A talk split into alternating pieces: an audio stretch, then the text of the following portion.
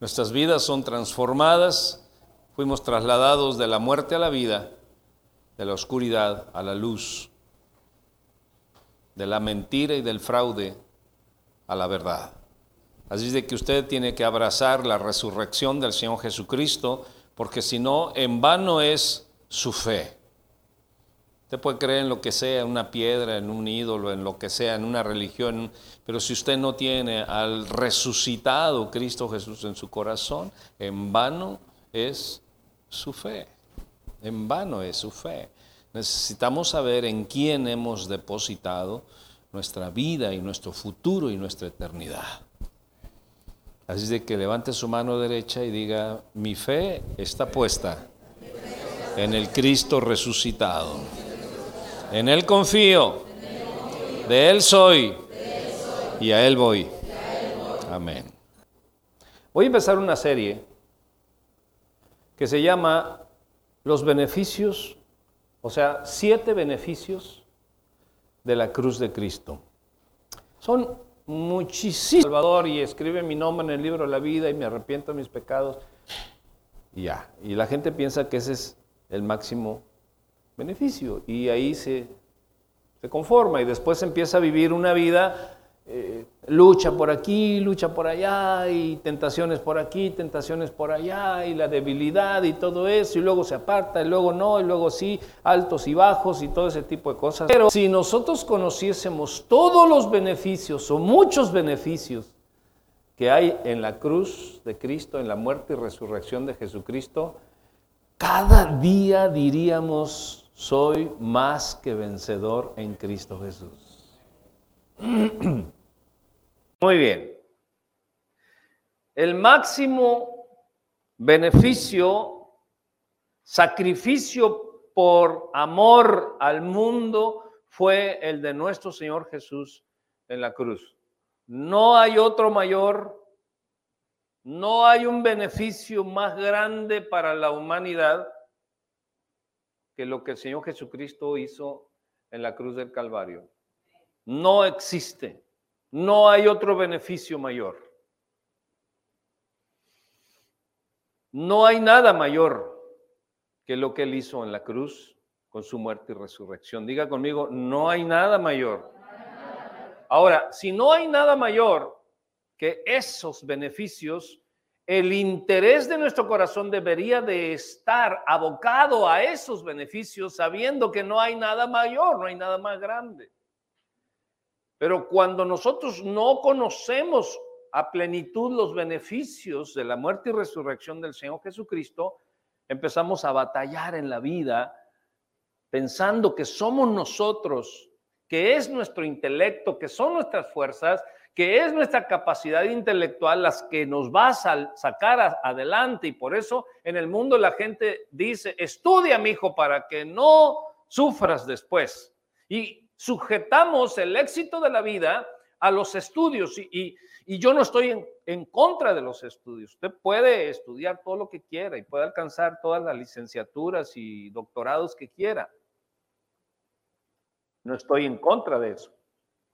Pero sí estoy a favor de que usted no necesita todo eso para ser más que vencedor. Si usted conoce los beneficios de Cristo Jesús con su muerte y resurrección. Algunos intelectuales podrían decir, bueno, ¿qué tiene que ver una vida exitosa en el mundo con las cuestiones religiosas? No, lo que pasa es que la muerte y resurrección del Señor Jesucristo no es una religión, es un acto de la historia. Es un hecho de la historia repercute en nuestro espíritu y en nuestra alma, no solamente en el cuerpo, porque el cuerpo se va a acabar. Pellizquelo, a ver, a ver, a ver, pellizquelo, dígale, cuerpecito, un día te vas a acabar, pero yo voy a permanecer para siempre en Cristo Jesús. ¿Eh? Entonces, el máximo beneficio para el hombre, para la humanidad, es en aquel madero, en la agonía de su deceso pronunció siete frases con un profundo mensaje de victoria para la humanidad. Dios, el Señor Jesucristo habló muchas cosas y están en los evangelios. Pero allí en el momento en que estaba en la cruz, pronunció siete frases, siete palabras, siete exposiciones, siete situaciones que las vamos a ver, porque todo en Él es beneficio para nosotros. Él vino a la tierra solo para beneficiarnos a nosotros. El venir a la tierra a nacer como hombre, para él ya era una humillación, porque él es Dios. Y dice la escritura que dejó su trono de gloria, pero no lo escatimó para venir y salvarnos a nosotros. Así de que Dios hizo hombre y vimos su gloria. Como dice Juan? Como del unigénito Hijo de Dios. Entonces, Lucas 23, vamos a Lucas 23 y verso 34, y diga conmigo, hoy voy a recibir, recibir beneficio que el Señor Jesús dejó para mí hace dos mil años con su muerte y resurrección. Hoy me voy a apropiar de ellos. Amén. Lucas 23, 34, y Jesús decía, Padre, perdónalos, porque no saben lo que hacen. Hasta ahí, aunque el verso sigue, pero solamente quiero tomar el Padre, perdónalos porque no saben lo que hacen. Una pregunta que constantemente me hacen mis conocidos intelectuales y no intelectuales, cuando les hablo del perdón otorgado por Dios, luego, luego me hacen esta pregunta y me dicen, ¿por qué Dios tiene que perdonarnos? ¿Y de qué tiene que perdonarnos? O sea, me lo dicen así como con cierto mm, arrogancia, como con cierta arrogancia. Pero Dios, ¿de qué me tiene que perdonar? O sea, ¿por qué tienes, por qué tú me hablas de perdón y se olvidan o no saben que la segunda parte de la petición que el Señor Jesucristo le hace al Padre dice, ¿por qué? Este no saben lo que, lo que hacen, es una ofensa para los intelectuales. Es una ofensa. Perdónalos porque no saben lo que hacen. Ofende su interés intelectual, ofende su concepto, su percepción intelectual, cuando el Señor Jesús dice, porque no saben lo que hacen. ¿Y sabes por qué nosotros hemos pecado tanto? porque no sabíamos lo que hacíamos. Si usted supiera en su corazón que ofendía a Dios con los actos que hacíamos, ¿usted lo haría? Yo creo que no. Nos o sea, por lo menos le pensaríamos, pero no íbamos, pero como eh, pelota a la portería, meter gol en todas las cosas porque no sabíamos. Hasta que empezamos a vivir las consecuencias, empezamos a reflexionar de, lo que hacíamos sin saber la magnitud de las cosas o las consecuencias que tenían nuestros actos. Y por eso el Señor Jesucristo dice, perdónalos. ¿Por qué?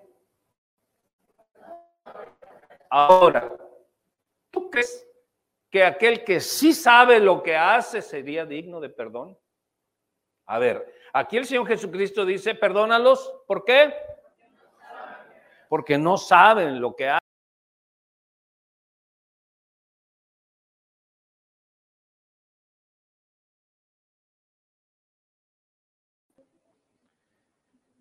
¿Seremos dignos de perdón? A ver, voltea a ver a, un, a que tienes a un lado a ver, chato tú sí sabías lo que estabas haciendo. Nomás le hacen así. Como, ¿verdad? Entonces, estoy seguro que lo que el Señor Jesucristo está diciendo en la cruz, y no lo está diciendo de manera cómoda, Él está en la cruz, está en agonía, está en una situación difícil y sin embargo dice, perdónalos. Pero normalmente cuando nosotros nos han agredido, estamos así diciendo, no, estamos echando chispas, ¿no? Cuando nos agreden, cuando nos insultan, cuando nos, cuando nos descalifican y todo, eh, eh, eh, ¿qué sale de nosotros? Mejor le seguimos. Entonces, quiero contestar esta pregunta a los intelectuales de qué tiene que perdonarnos Dios. Punto número uno, somos perfectos. Dígale que esté a un lado, aunque no lo creas, soy perfecto. Y volteele y dígale, y tú, aunque no lo creas, soy perfecta. Con todo lo que tú ves de mí, soy perfecto. En creación. Mm, en creación. De tal forma que individualmente podemos elegir qué camino tomar en nuestras vidas, el bien o el mal. O sea, el sello que Dios puso en nosotros al crearnos, el sello de perfección que Dios puso en nosotros al crearnos fue entregarnos voluntad propia. A ver, aquí esto es digno de análisis. Usted le dijo a la persona que estaba a un lado, mírame que soy perfecto. Y estoy seguro que la persona que estaba a un lado dijo, mm,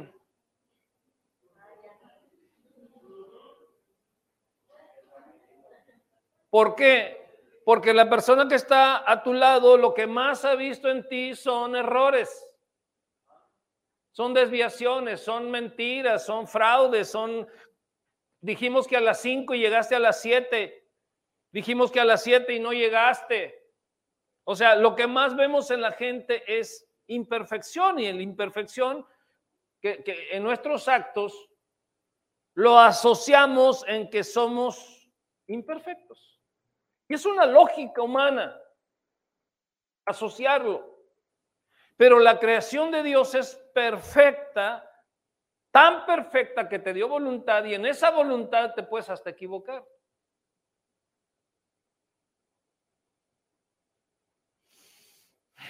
Tan perfectos somos en la creación de Dios que podemos elegir entre el bien y el mal.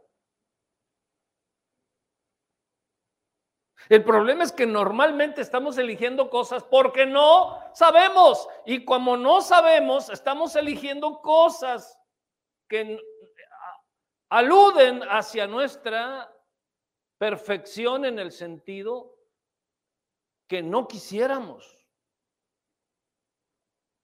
No sé si los enredé más. Pero eres tan perfecto que tienes la capacidad de elegir de seleccionar, de decidir por ti mismo las cosas de tu vida. Eso quiere decir que las consecuencias que tú puedas vivir en tu vida, no hay por qué echarle la culpa a nadie, que es otro de los actos que nosotros vemos y por lo cual calificamos de imperfecta a la gente porque siempre le andamos echando la culpa a los demás. Otra vez volteese a ver y dile, ¿tú de cuál eres? Algunos hasta ni voltean, nomás se quedan así, quietecitos, quietecitos.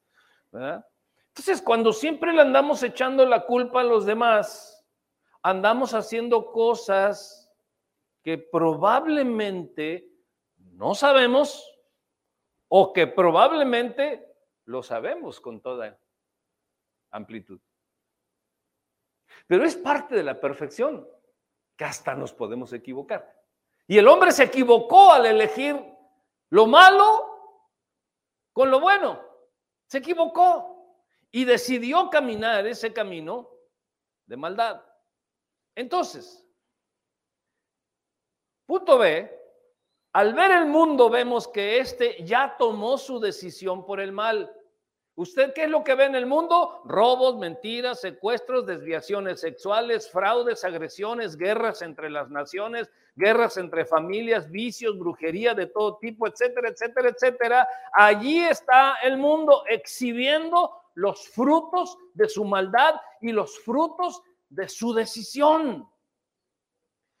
La gente le echa la culpa a Dios y le dice, Dios, ¿Por qué hay tanta hambre? ¿Por qué hay tanta guerra? ¿Por qué hay tanto robo? ¿Por qué hay tanto fraude? ¿Por qué hay tanta disfunción familiar?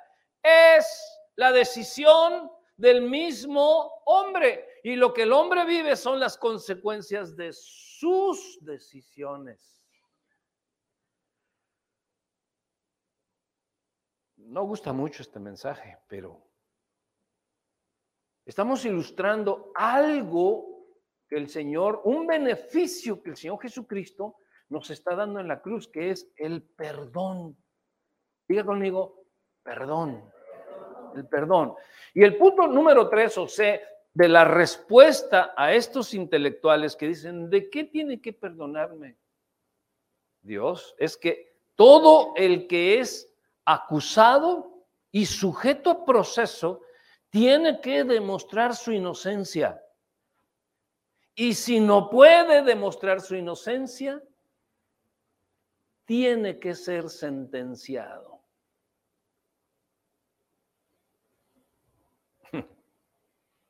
A ver, otra vez. Todo el que es acusado y sujeto a proceso tiene que demostrar su inocencia. Si no demuestra su inocencia, es es sentenciado. Bueno, eso es lo más normal en, en la vida de los hombres, ¿no? ¿O no? Ahora están muy quietos. Están como cuando, cuando no encontramos al bebé.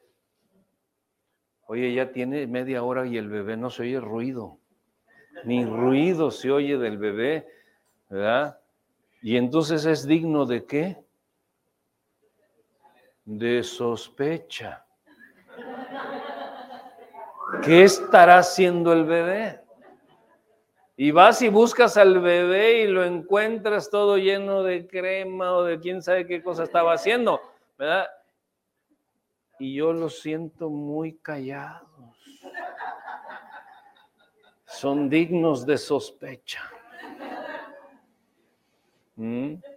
Entonces, todo el que es acusado y sujeto a proceso no puede evitar, si no demuestra su inocencia, no puede evitar ser sentenciado. Eso es lo más natural en nuestra sociedad, pues en lo espiritual también.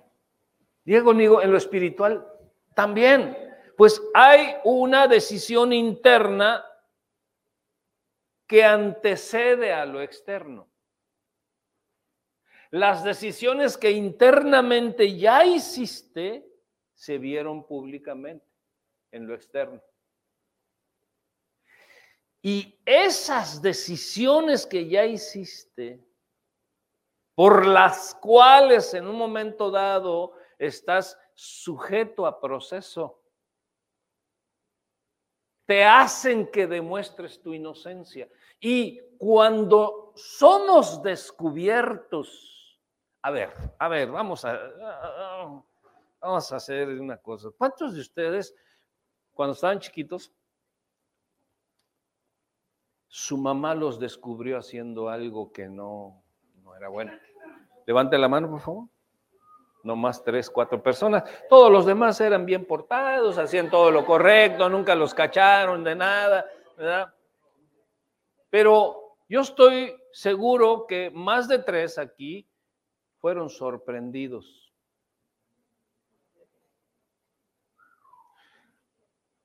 Una vez estaba una niña que le gustaban mucho las galletas y, comía las galletas que su mamá le decía, no las comas, es para cuando empiece la fiesta. Todavía no, iba y comía, comía y, volteaba a ver a la mamá y veía que no estaba y agarraba una galletita Se la llevaba para allá y decía, Señor, perdóname. ¡Pum! Se la echaba.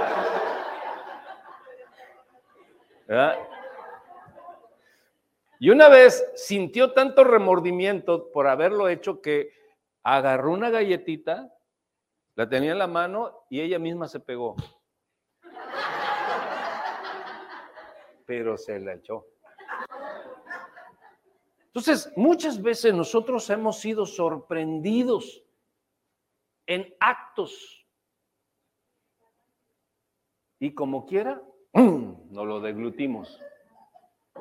¿Sabes por qué? Porque normalmente cuando eres sorprendido en un acto así, dices, lo primero que dices es, no es lo que parece. ¿Eh? No es lo que piensas. Déjame te explico. ¿Qué puedes explicar si llevas la galleta a media velocidad aquí? Tienes que, cuando, cuando eres sorprendido en algo, eres sujeto a proceso para después ser sentenciado. Levanten la mano los que están aquí. ¿Cuántos fueron sujetos a proceso? Yo levantaría hasta los pies, ¿no?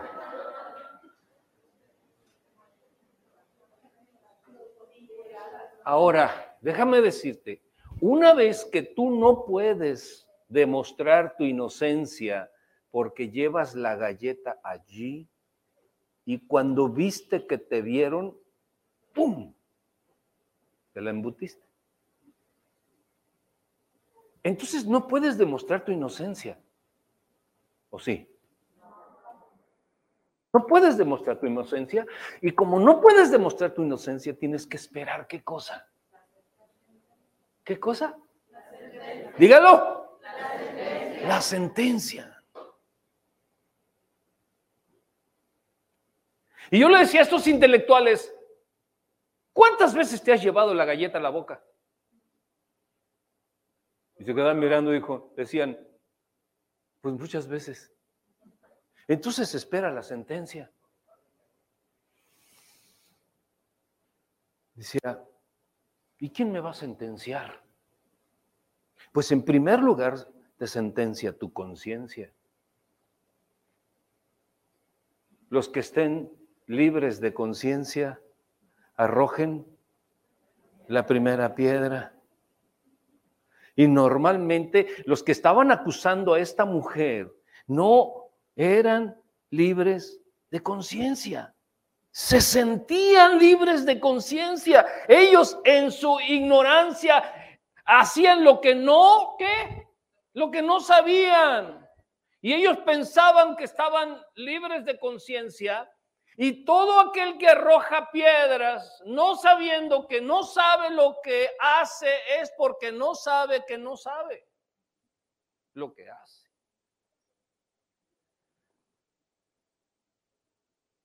Contenga la respiración tres segundos. Uno, dos, tres. Exhale. Entonces, ahora usted sabe y entiende que la sentencia tiene que venir. porque Porque nosotros hemos pecado sin saberlo o sabiendo y la sentencia tiene que venir. Y dice la escritura que la paga del pecado es la Entonces, todo aquel que lo encontraron con la galleta es digno de muerte.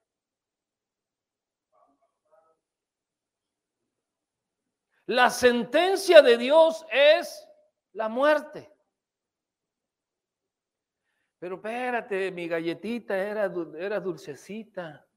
Sí, dice la escritura que el pecado es como el vino, que entra suavecito, pero que el resultado es perverso.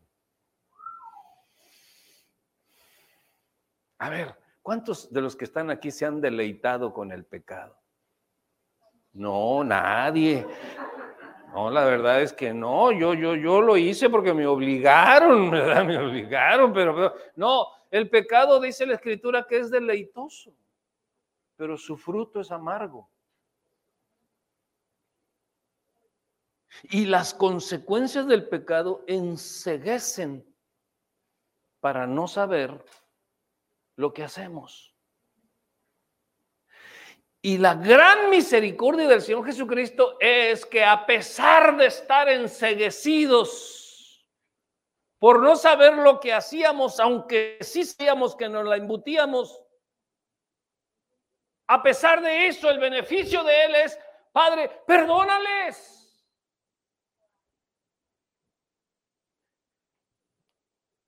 Wow.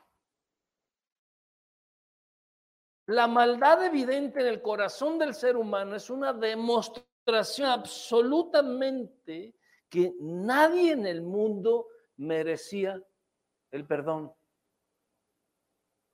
Porque nadie en el mundo tenía la capacidad de mostrar inocencia.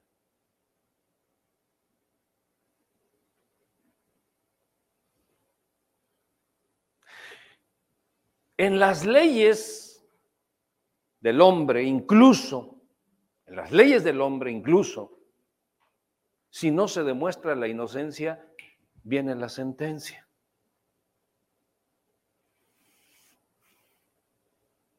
Pues en las leyes espirituales es igual. ¿Quién de ustedes puede mostrar inocencia delante de Dios? Nadie. Pero hay un mediador, hay un por eso vino Cristo Jesús. Por eso murió Cristo Jesús, porque nadie podía demostrar su inocencia y la sentencia ya estaba. Era la muerte. Pero la gente en el mundo se siente tan arrogante que todavía piensa demostrar su inocencia. Y desprecia lo que Cristo Jesús hizo en la cruz. Él, dice la palabra, entregó a su Hijo único como expiación de nuestros pecados. Y allí en Lucas 23, 34, vemos donde dice, perdónalos porque no saben lo que hacen. Cuando Jesús en la cruz declara, no saben lo que hacen, se necesitaba que alguien se compadeciera de la condición de estar encubiertos del conocimiento de su propia maldad. ¿Quién es el último que se da cuenta de que le huele la boca? Al que le huele la boca. Ay, José. A ver, hágale así.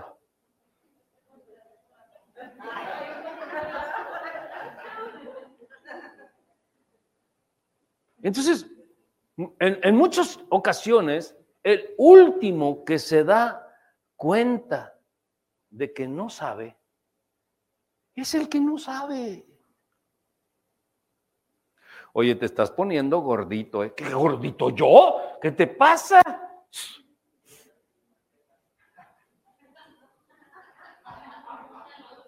A los dos minutos ya no aguantamos y soltamos, ¿verdad? Lo que no podemos ocultar. Yo sé que algunos traen faja, pero...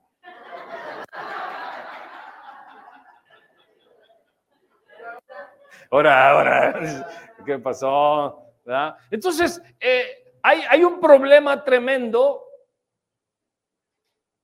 de compasión, otorgando perdón para aquel que no sabe, que no sabe.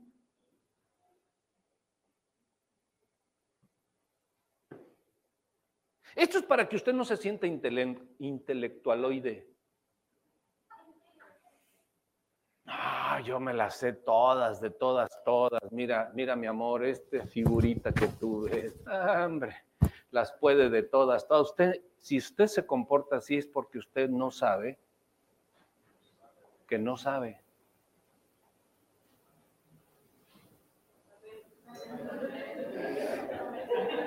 Ahí sí ya no me gustó, pastor.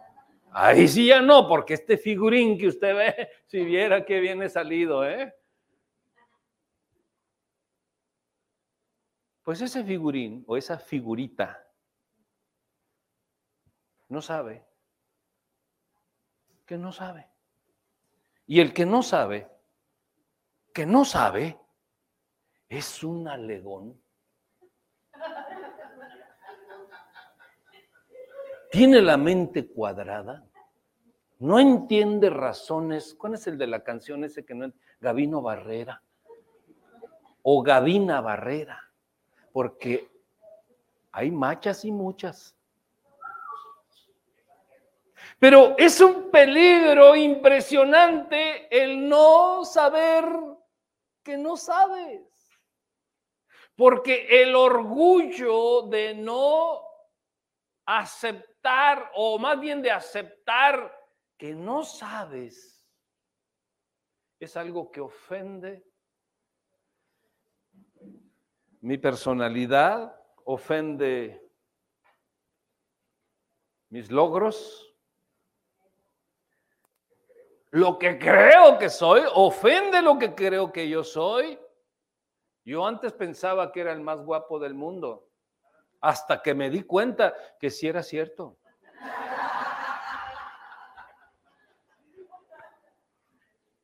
¿O no? Sencillito, sencillito.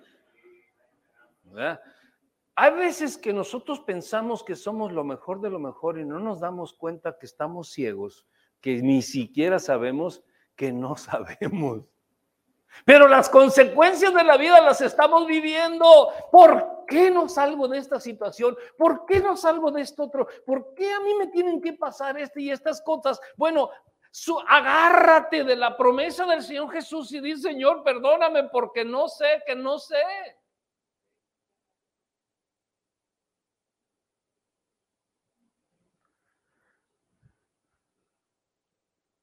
Agarre su mano así. Hágale así. Así, no, no así, así. Ahí trae un puñal y diga, culpable soy yo.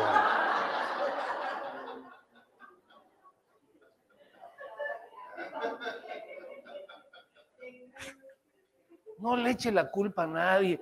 Si usted, usted es el que se tiene que humillar, usted es el que tiene que saber que no sabe que no sabe. Porque el que se humilla será exaltado. Y el que se exalta será humillado. Qué beneficio tan impresionante que aquellos que no saben, que no saben, Cristo Jesús le pide al Padre y le dice, ese Padre, perdónalos. ¿Cuántos hay aquí Sí, sí hay.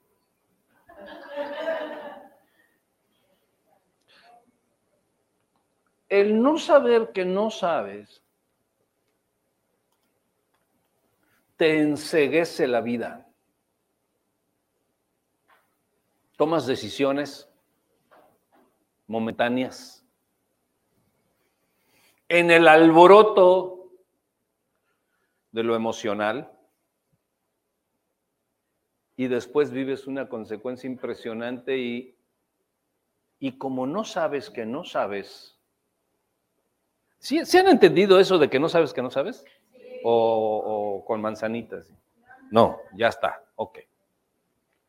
Y como no hemos entendido que no sabemos que no sabemos, o sea, no sabemos que ignoramos, no sabemos que no tenemos el conocimiento, cada decisión que tomamos, ¿van a ser certeras? Van a ser equivocadas. Porque cuando no sabes que no sabes, todo lo que tomas es en no saber que no sabes y tus decisiones son equivocadas y así está el mundo. Y entonces imitas al mundo y dices, bueno, todo el mundo lo hace. Y si todo el mundo lo hace, ¿por qué yo no?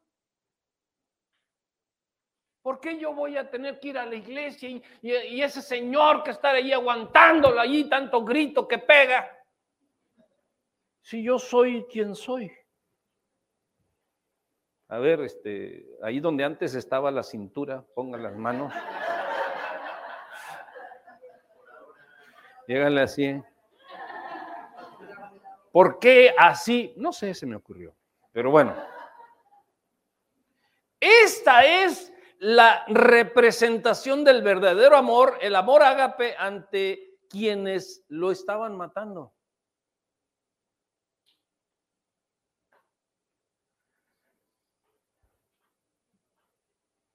Nadie pudo ni puede tener ese acto heroico de que aunque te están matando, estás diciendo, perdónales. Porque me están ejecutando, me están matando, pero no saben lo que están haciendo.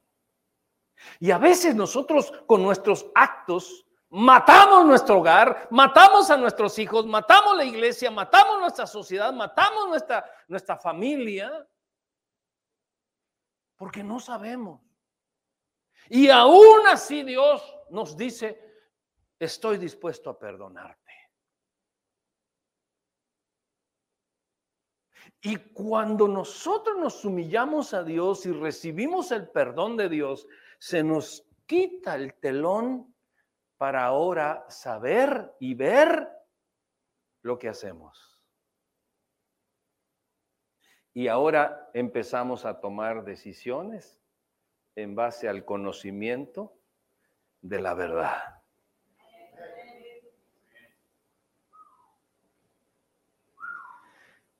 Por eso es que Él nos manda perdonar, porque esto libera de la oscuridad, en primer lugar, a quien perdonamos.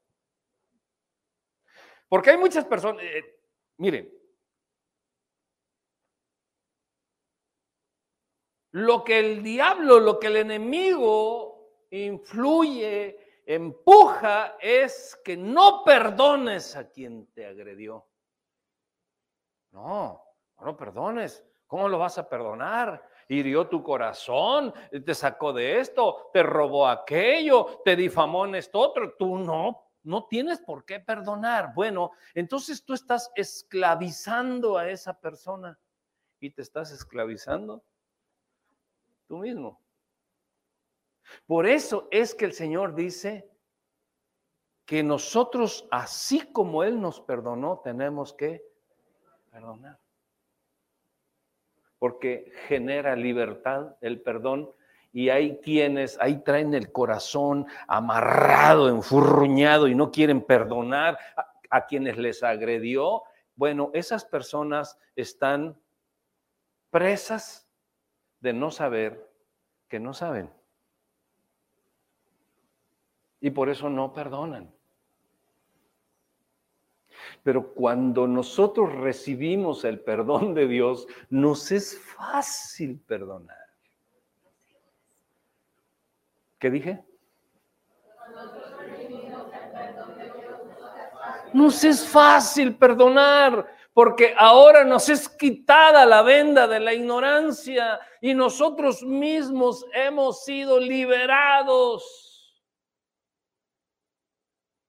para ver y nos es fácil perdonar porque hemos sido perdonados. Pero cuando no perdonamos es porque no hemos sido perdonados. todas las personas que siguen con amarguras y con reclamos y no han conocido el perdón de Dios.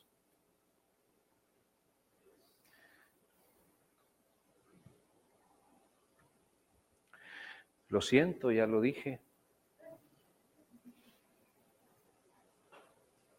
Si tú aún hay una persona que nomás piensas en ella o en él, se te pone el hígado verde, es porque tú no has sido perdonado. No se te ha otorgado a ti el perdón de Dios, porque esa indiferencia hacia el perdón de Dios ha cerrado la puerta de tu corazón para seguir en amargura y seguir en ese debate emocional con una persona. Pero cuando nosotros nos humillamos delante del Señor, y reconocemos nuestra ignorancia en las cosas, somos liberados, somos perdonados, somos limpiados y experimentamos la pureza de esa limpieza en nuestro corazón y lo primero que queremos es compartirla.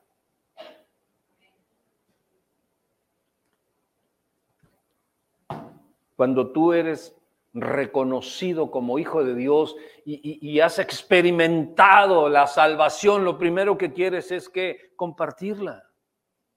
Quieres que la gente sepa, quieres que la gente conozca que hay un Salvador. ¿Por qué? Porque es algo que fluye en tu interior y que quieres compartir y que sabes que es necesario que la gente lo sepa y que entiende y que reciba ese beneficio. Por eso compartimos el Evangelio.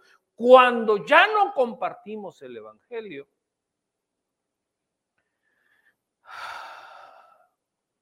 es porque nos hemos olvidado de nuestro propio evangelio. Y le hemos dado más importancia a otras cosas que a nuestro propio evangelio. Diga conmigo, pastor, ahora, no vino inspirado.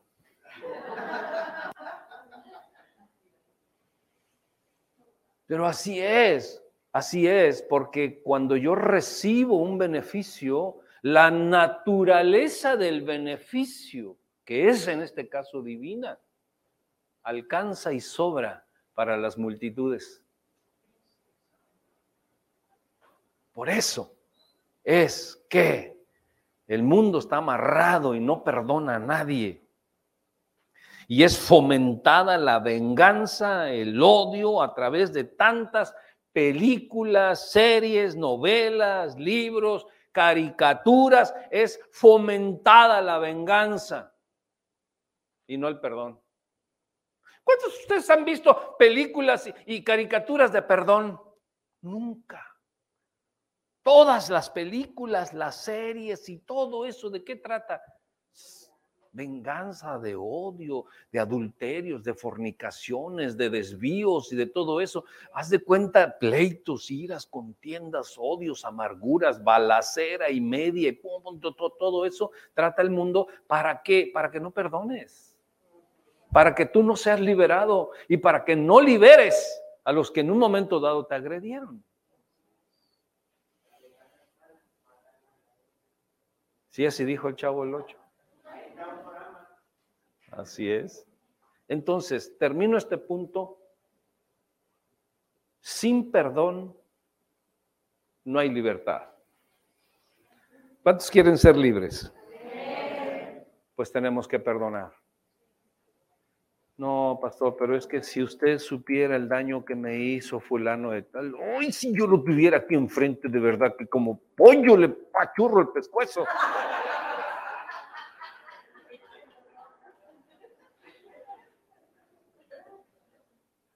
entonces no has sido perdonado tú. Estás igual que el pollo. Porque por otro lado, a ti te están apachurrando el pescuezo. A ver, diga, pío, pío.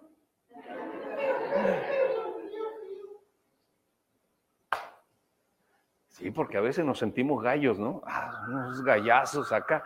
No, somos pollitos. A ver, voltea a ver el piquito del que está a un lado.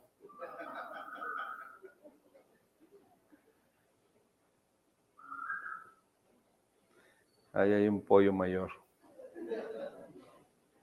Hermanos, el Señor Jesucristo dijo en la cruz, el primer beneficio que alcanzamos en la cruz es el beneficio del perdón. Nadie va al Padre si no le es otorgado el perdón. Y nadie puede ganar el perdón sino que es una petición que Jesús le hace a quién? Al Padre. Padre, perdónales porque no sabe. Y el Padre, dice la Escritura, que en el Padre está el otorgar perdón a quien se lo pida.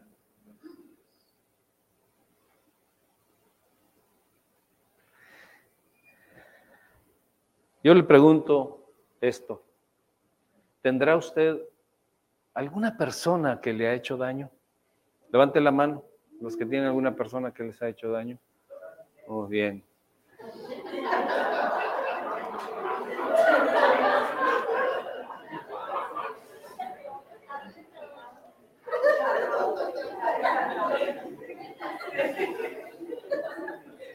A la oficina.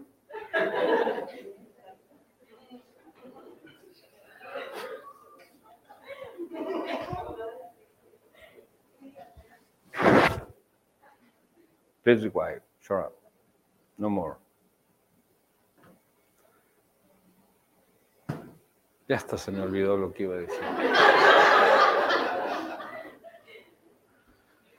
Siempre tenemos algo, alguien que el diablo ha preparado para atravesarte en la vida. Siempre. Y a veces está a miles de kilómetros de aquí o a veces lo tenemos en casa. Diga conmigo, Gul. Voltea a ver que está y diga, ¿seré yo?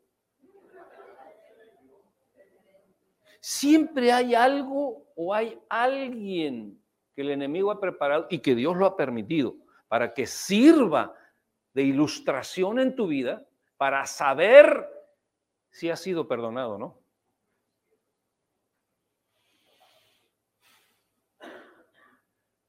Porque de qué sirve que digamos Cristo es mi Salvador y traigo un hígado verde, un alma negra y una conciencia acusadora en contra de alguien, acusándole por cosas que nos hizo hace no sé cuánto tiempo.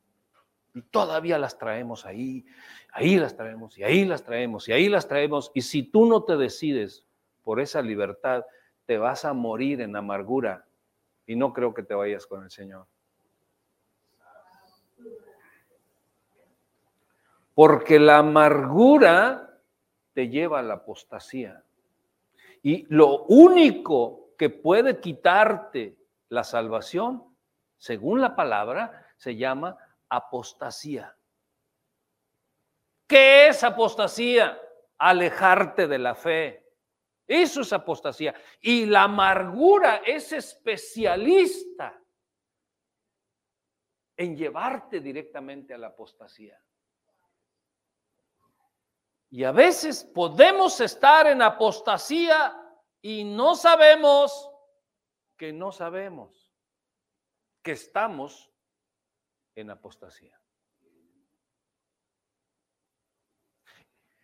Un día voy a hacer una serie de la profundidad, se va a llamar la profundidad de la mentira.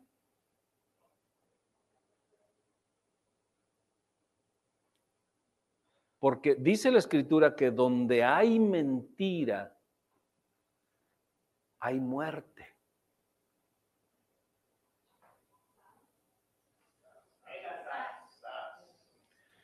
Y a veces nosotros somos manipulados por las mentiras, somos bien mentirosos. Ay, pastor, pero, pero puras mentiritas piadosas. Yo le digo a mi esposa que, que no está gorda. Por ejemplo, ¿verdad? Es piadosa esa mentira. Yo no hablo de eso, hablo de un hábito de mentir.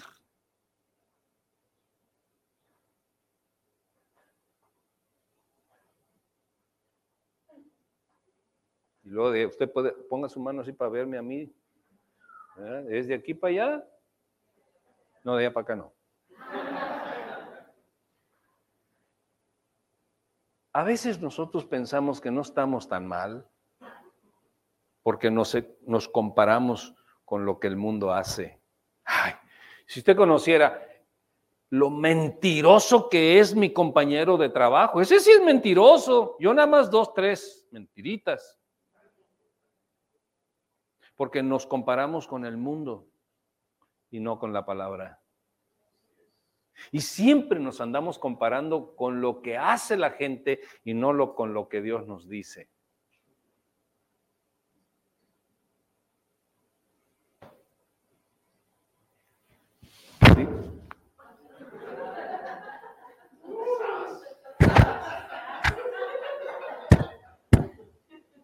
No me anda la conciencia.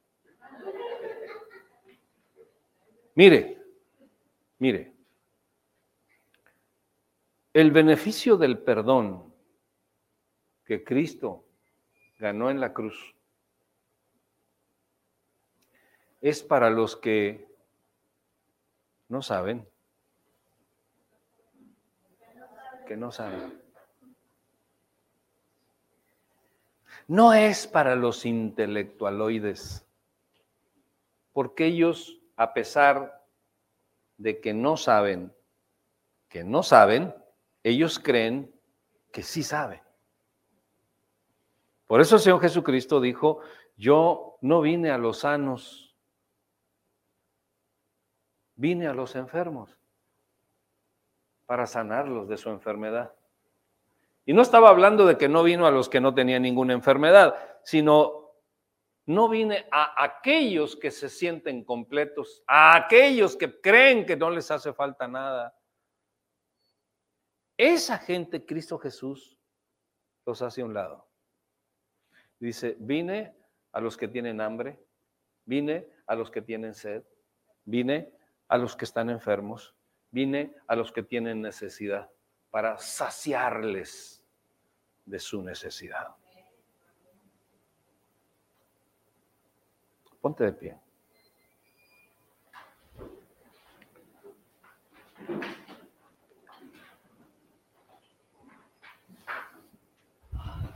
Te voy a decir algo.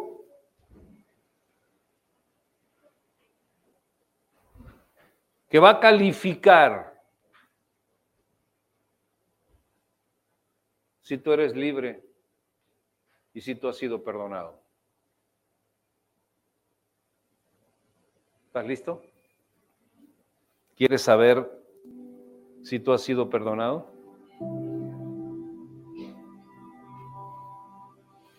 Cierra tus ojos.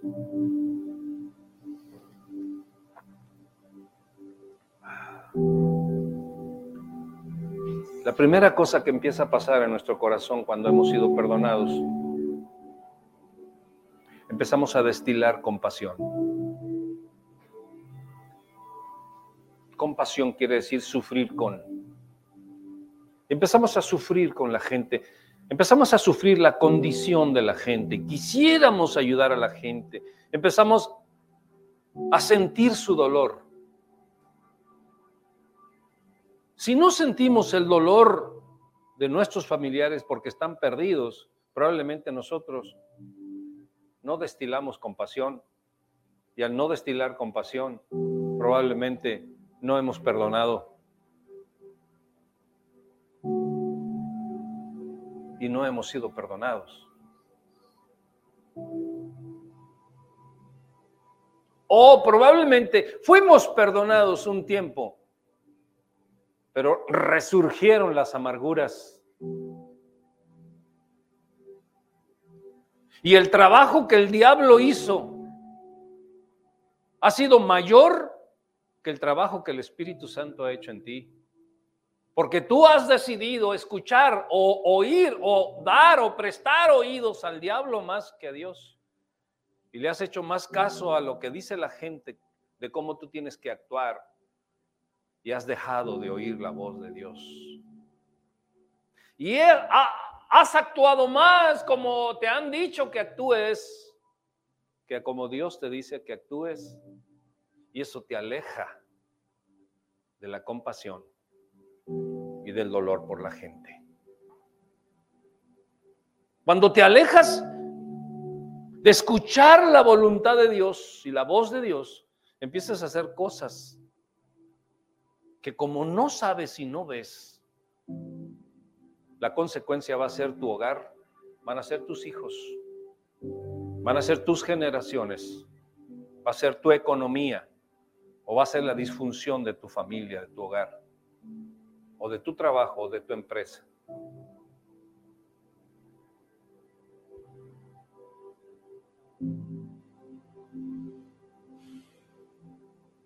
Pero cuando tú le dices al Señor, Señor, perdona mi ignorancia, y perdona mi arrogancia también. Yo no quiero no saber que no sé de mi arrogancia, sino quiero tener tan presente mi arrogancia para entender que soy el primero, la primera digna de conmiseración, Señor. Porque ahora puedo ver lo que antes no veía, Señor. Ahora puedo entender lo que antes no entendía. Y ahora puedo darme cuenta, Señor, que lo que tú ganaste en la cruz fue el perdón para mí. Levanta tu mano derecha, dile, Señor Jesús, en esta mañana te entrego mi corazón. No quiero quedarme en la ignorancia. Quiero que tu sangre derramada pueda entrar en todo mi ser y pueda purificar mi ser y sentir tu perdón. Quiero que me llenes, me invadas de tu gracia para yo tener misericordia de todos los que me rodean, los que me bendicen y los que me maldicen. A todos ellos envío tu misericordia porque tú me has otorgado perdón y has limpiado mi corazón.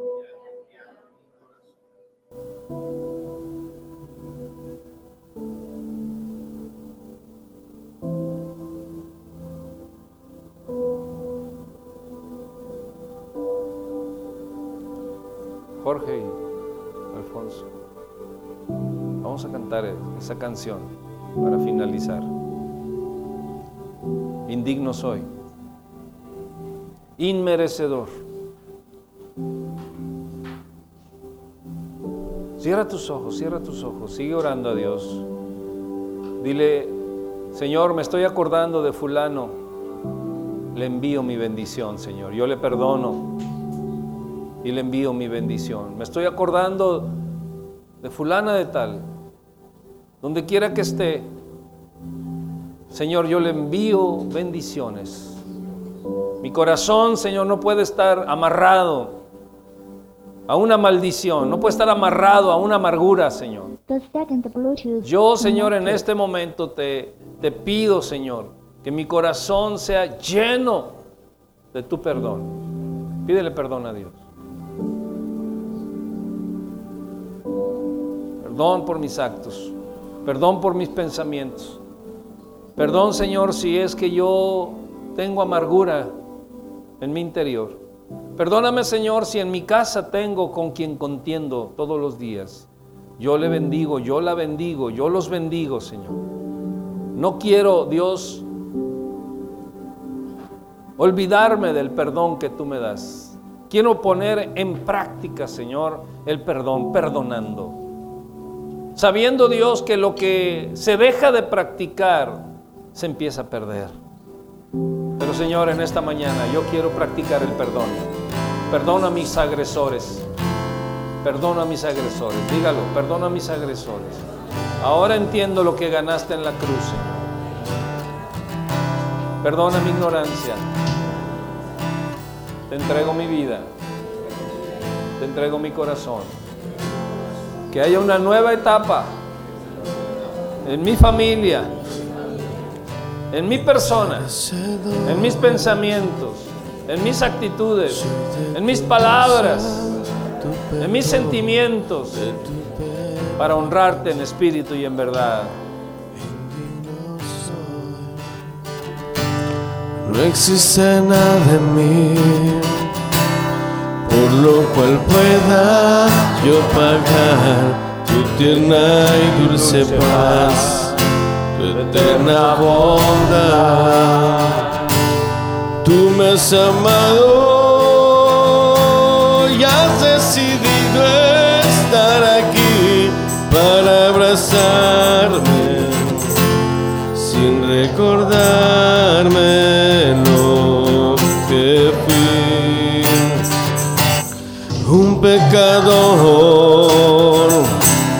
De ti su rostro escondió, no merecía el regalo de tu amor. Yo quiero agradecerte, amarte siempre con gran pasión,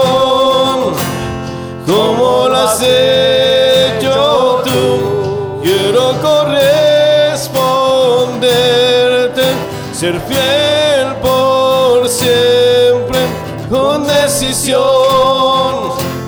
y no fallar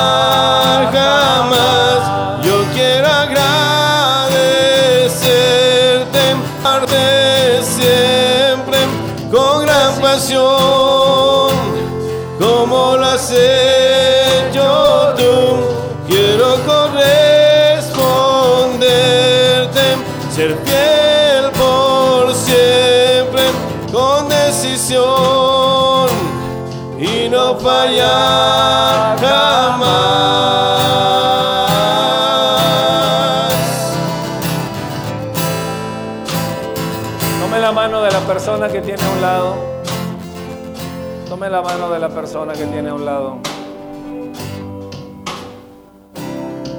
Vamos a cantarla tomados de la mano, como una familia que reconoce que el Señor Jesús Merecedor, soy de tu gracia, tu perdón, de tu perfecto amor. Soy, no existe nada en mí, por lo cual pueda yo pagar tu tierna y dulce paz, Oh, tu eterna bondad.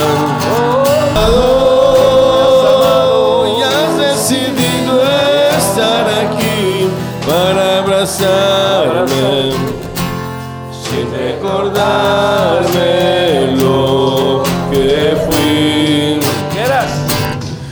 pecador, de ti su rostro escondió, no merecía el regalo de tu amor.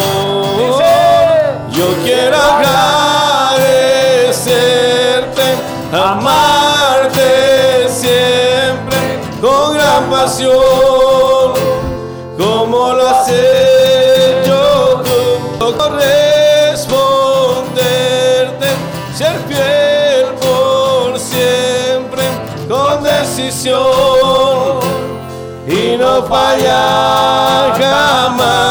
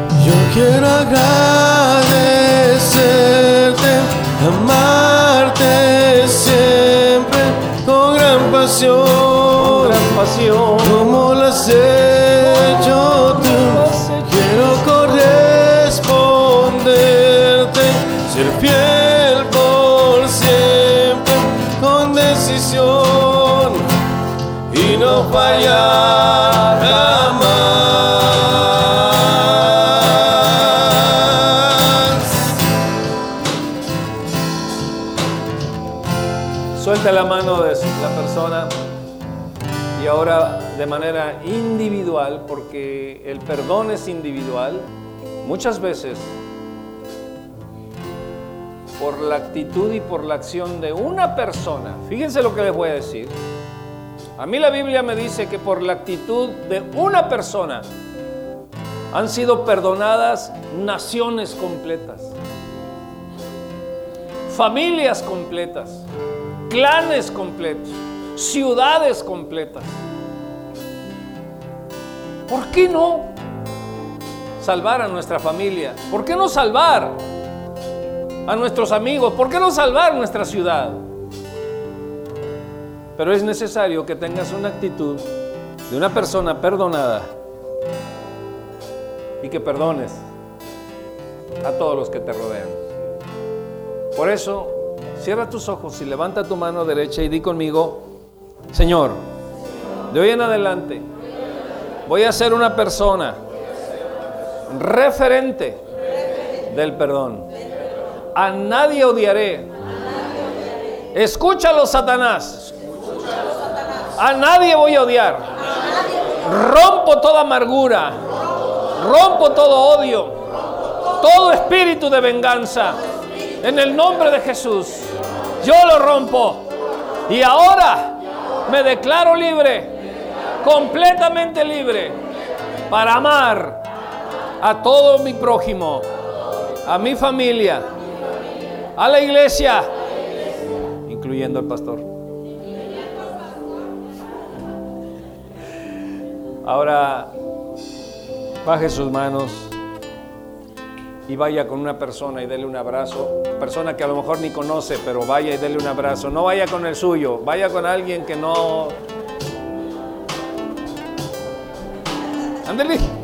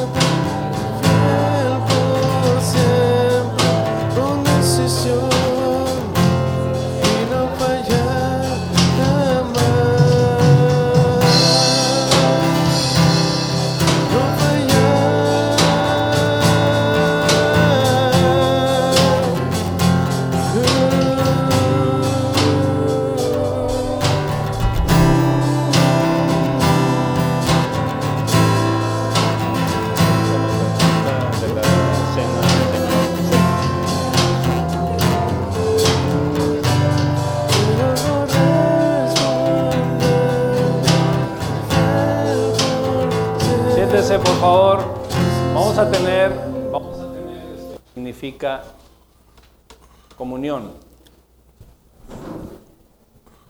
Hace unos días, una hermanita preciosa nos invitó a su casa a tener comunión. Nos invitó a cenar. La cena quiere decir comunión. Probablemente si usted pone allí literalmente cena, va a decir, no, pues la comida de la noche. El diccionario. Y, pero cena quiere decir comunión. ¿Y qué quiere decir comunión? Tener todo en común. Y cuando yo tengo todo en común, soy uno solo con él, con ella. ¿Cuánto más con la familia? Somos uno solo. Pero el, Señor, cuando habló de la cena, habló de su sangre y habló de su cuerpo, porque Él iba a ser entregado. Dice, el, el- el pan es figura de mi cuerpo, que por vosotros, eh, ponla ahí por favor. Entonces, dice, haced esto en memoria de mí, porque el que hace esto, mi muerte anuncia. Nadie puede anunciar la muerte ¿eh? si no ha muerto. Nosotros necesitamos morir a nuestros pecados, morir a una vida pasada para poder anunciar. Primera de Corintios 11, 23 dice, porque yo recibí del Señor lo que también os he enseñado, que el Señor Jesús, la noche que fue entregado, tomó pan. Dice, tomó pan y habiendo dado gracias, lo partió y dijo, tomad, comed, esto es mi cuerpo que por vosotros es partido. Y luego dice, haced esto en qué? En memoria de mí. Cuando tú eres partícipe de algo, tienes el derecho de qué? De hacerlo en memoria de. Si tú no tienes participación, no tienes el derecho de hacerlo en memoria de. Así es de que yo quiero que usted haga una fila y por este lado primero, pónganse primero las, las personas que están de este lado, pónganse de pie y tomen un vasito de vino y un pedacito de pan. Ahí. Vayan pasando, por favor. Primero los de aquel lado y luego hasta atrás y luego los del medio y luego los de acá.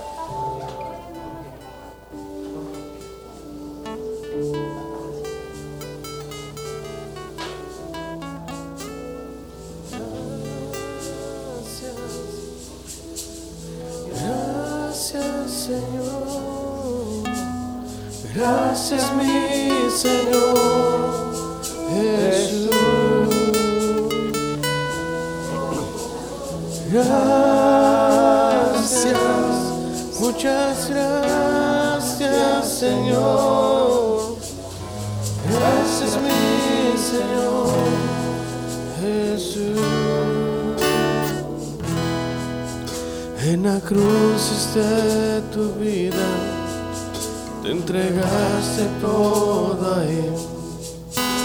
Vida eterna regalaste al morir. Con tu sangre tengo entrada ante el trono celestial. Puedo entrar confiadamente ante ti.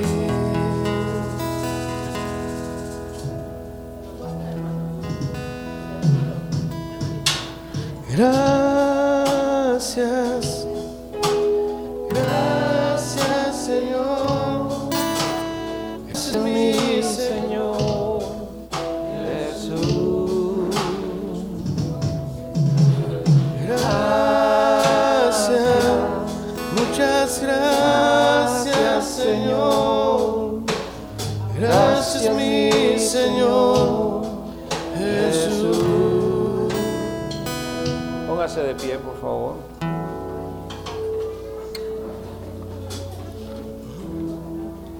Dice, y habiendo dado gracias, lo partió.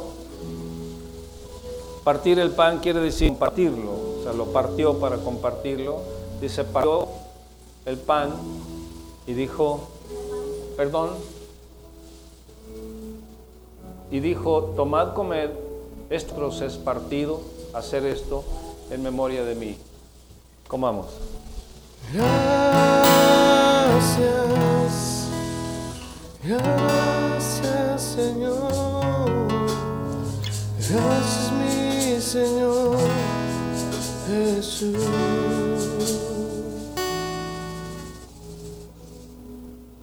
Asimismo dice, tomó también la copa, después de haber cenado, diciendo, esta copa es el nuevo pacto en mi sangre. Haced, esto todas las veces que la bebiereis en memoria de mí. Hagámoslo en memoria del Señor Jesús y digamos, Señor Jesús, tomaremos esta copa y hemos comido este pan en memoria de ti, siendo partícipes de la comunión contigo y del anunciamiento de tu muerte. Tomamos.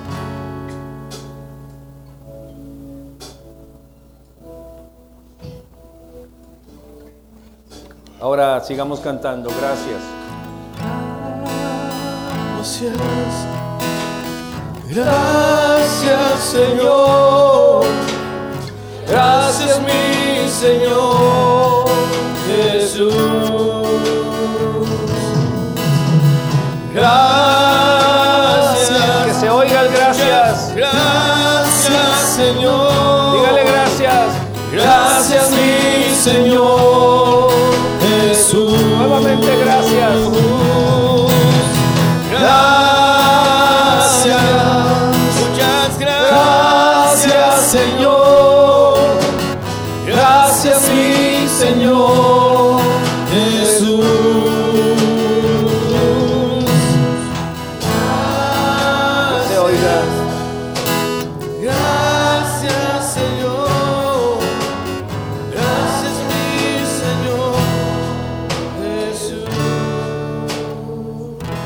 Gracias Señor por haber resucitado.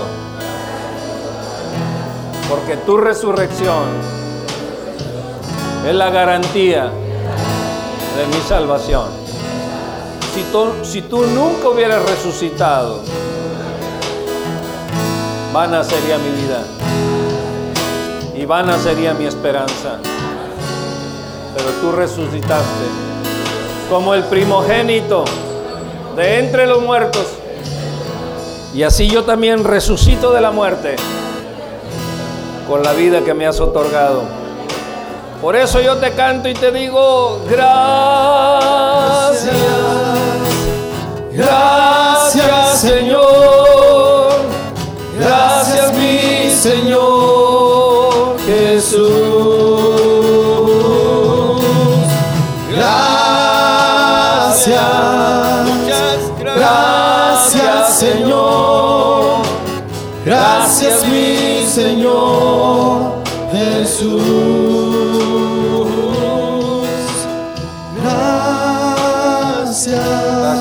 Jesús. Gracias Señor, gracias mi Señor Jesús.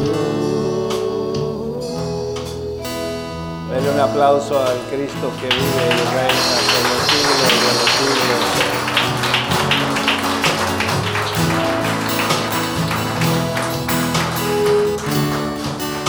Gracias Señor. Gracias Señor. Ahora sí, respire así sabroso, libre, descansado, perdonado, perdonando. Qué hermoso. Ahora sí, diga, este figurín que tú ves ha sido liberado